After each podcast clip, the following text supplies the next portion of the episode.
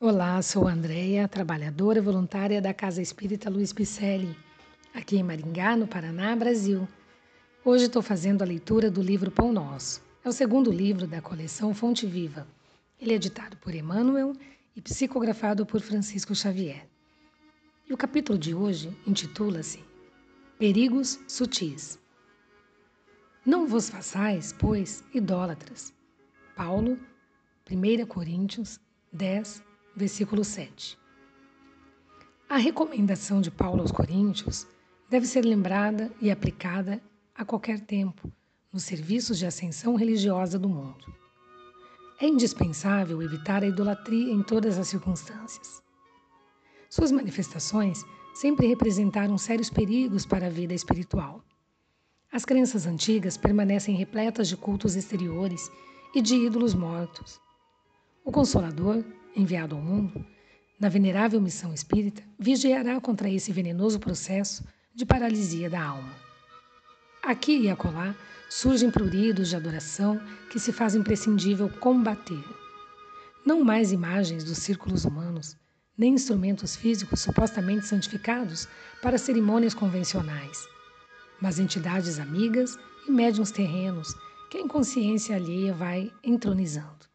Inadvertidamente, no altar frágil de honrarias fantasiosas. É necessário reconhecer que aí temos um perigo sutil, através do qual inúmeros trabalhadores têm resvelado para o despenhadeiro da inutilidade. As homenagens inoportunas costumam perverter os médiums dedicados e inexperientes, além de criarem certa atmosfera de incompreensão que impede a exteriorização espontânea dos verdadeiros amigos do bem no plano espiritual.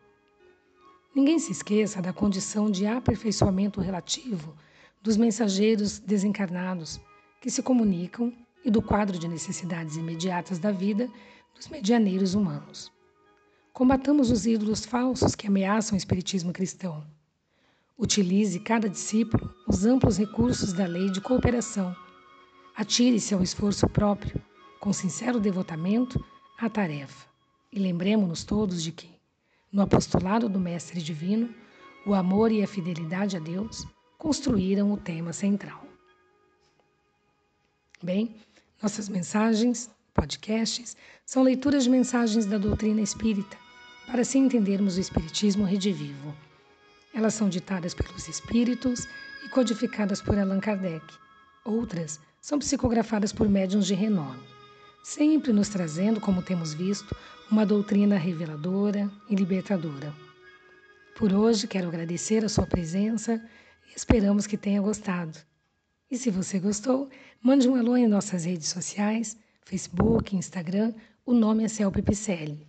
Temos também o site www.celpe-picelli.com.br. Lá você encontra as atividades presenciais, os endereços e os telefones. Fazemos lives às sextas-feiras pelo Facebook e as lives também serão transmitidas pelo youtube.com.br.